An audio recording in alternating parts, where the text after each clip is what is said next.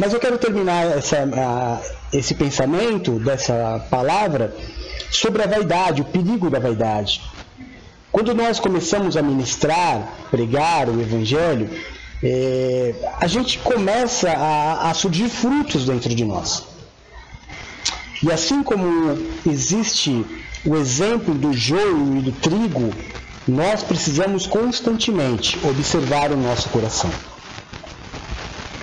Porque todo o sucesso de uma ministração, todo, todo o sucesso de uma oração, eh, as pessoas que te acompanham, o pregador precisa entender que não é por ele. Que não é por ele que as pessoas estão ali. É claro, eu olho aqui e eu, eu amo cada coraçãozinho que eu recebo de vocês. Não é? Então é uma troca de amor. Nós os amamos, mas vocês não dependem de mim para nada. Para absolutamente nada. Importa que eu diminua e ele cresça. Este é o sentido do Evangelho. É, e eu tento, através das minhas ações, como hoje, por exemplo, nós tivemos um culto de pais e filhos para ensinar, né? Pai a educar seus filhos. E a Paula falou muitas vezes, repetiu algumas vezes, que é, nós ensinamos os filhos com as nossas atitudes. E eu tento ser assim. Eu, no nosso ministério, eu não tento aparecer mais do que ninguém. Eu sei da minha responsabilidade, mas eu não permito que a vaidade tome conta do meu coração. Por exemplo, ontem é o dia mais importante do mês. É o dia da virada. Não é? Então, se eu fosse um homem vaidoso, que quisesse aparecer, me dissesse levar como os irmãos de Jesus, olha, você precisa aparecer agora, é o momento da luz, teria feito eu. Mas nesses momentos de brilho, é, exceção feita a virada de ano, porque é uma responsabilidade de eu trazer a palavra, mas eu desejo sempre partilhar. Fazer com que os meus filhos da fé, aqueles aos quais eu estou ensinando, doutrinando, é, ensinando a serem grandes homens de Deus, aprendam a dividir, aprendam a dar oportunidades. E é assim que nós caminhamos sempre. Sempre. Nós temos é, oração de três em três horas, eu faço uma só.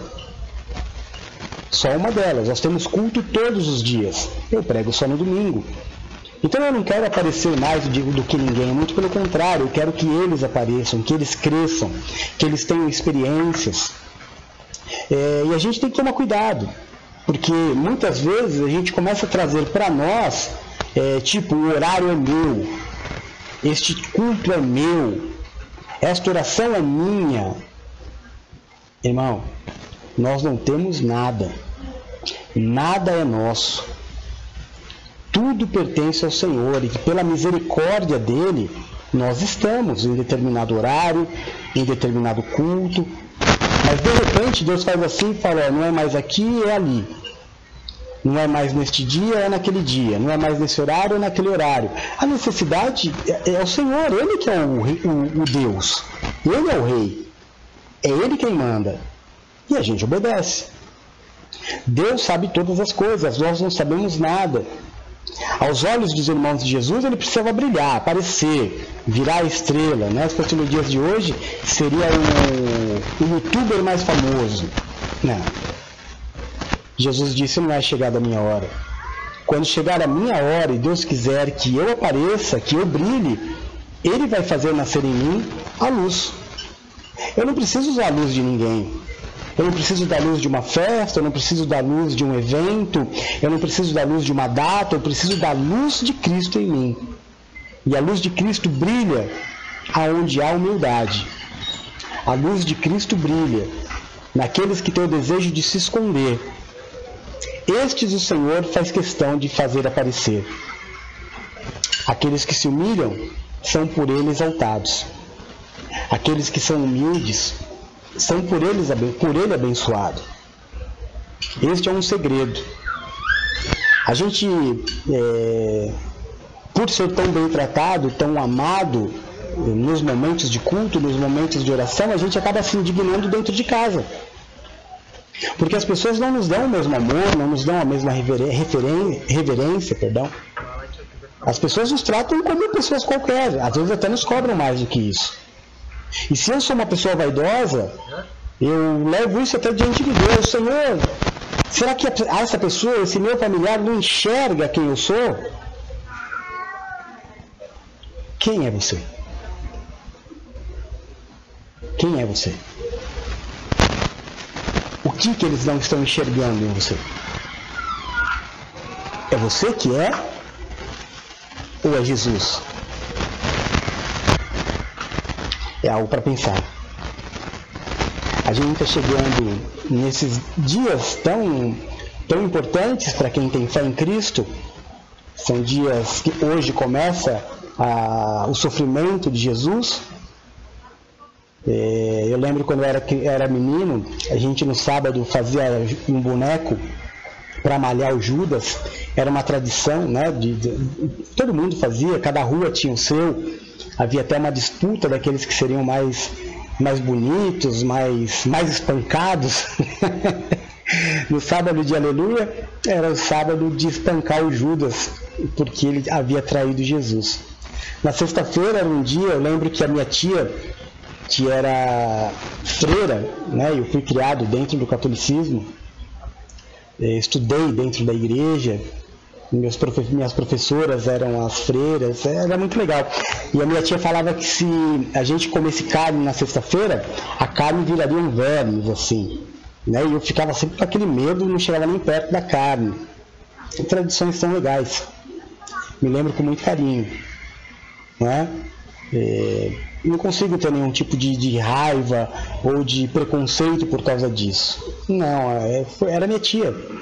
Minha tia cuidou de mim antes da minha mãe. Né? Ela foi minha tia-mãe. Eu não tenho motivo para ver tanta divisão. Mas há um motivo para eu entender que eu não sou nada mesmo. Que aquilo que a tua família enxerga de você é o que você é. Pelo menos aos olhos deles. E não há outra coisa para eles enxergarem. Isso muda se eles passarem a enxergar Jesus. Automaticamente vão te respeitar não pelo que você é, mas por aquilo que Deus faz através da tua vida. Mas quem não tem Jesus não vai conseguir enxergar aquilo que Deus faz através da tua vida. Então não permita a vaidade entrar no teu coração é, que você acha em algum momento que você é, o que você faz. Não. Deus é e Deus faz. Jesus Cristo é, Jesus Cristo faz. Eu sou somente um vaso. Nós somos somente um vaso. Amém? Importa que ele cresça e eu diminua. Eu não preciso aparecer. Eu preciso aparecer nos momentos em que ele deseja que eu apareça. E pegou, e só. pegou. E só. Pegou, e já está bom. Porque na verdade eu não mereceria, eu não merecia nem aparecer. Sabe-se lá por que ele me elegeu. É, eu tenho consciência de uma coisa, eu não merecia. Eu não, não, por uma ótica humana, é exatamente a ótica dos meus familiares. É a ótica, quando eu digo meu, eu digo assim, de todos aqueles que pregam a palavra, né? Não necessariamente a minha, mas a de todos. A forma com que as pessoas nos enxergam. É isso que eu sou. Ao que eu penso, por ver muitas coisas acontecerem, por exemplo, é, o Senhor me dá palavras, mas não são minhas. Mas às vezes eu posso pensar, poxa, as pessoas não veem o quanto eu sou usado. Até uma mula foi usada. Não é motivo para se vangloriar, e nem para ter vaidade. Mas para nós entendermos o quão grande é a misericórdia de Deus. O Senhor sempre usará os que não são para confundir os que são. Então, se eu estou aqui sendo usado, é porque eu não sou. Então, eu quero que as pessoas enxerguem o que em mim? Eu não sou. Você quer que as pessoas enxerguem o que em você? Você não é. Eu não tenho glória nenhuma quando você é curado. Ah, mas o apóstolo disse que o mês de março era o mês de, de, da cura. Eu disse o que Deus falou. Não foi eu que inventei. A honra, a glória, o louvor é dele. Eu não tenho participação na tua bênção. Não tenho, a não ser ser o transmissor. Como também não tenho culpa dos teus problemas. Eu sou um canal de bênção. Não sou a bênção. Eu sou o canal de bênção. Como todo servo de Deus é. Simplesmente um canal de bênção. Nós não somos. Por isso fomos chamados para confundir os que realmente são. Difícil de entender? É assim que Deus é. Muito difícil de entender. Amém? Medita.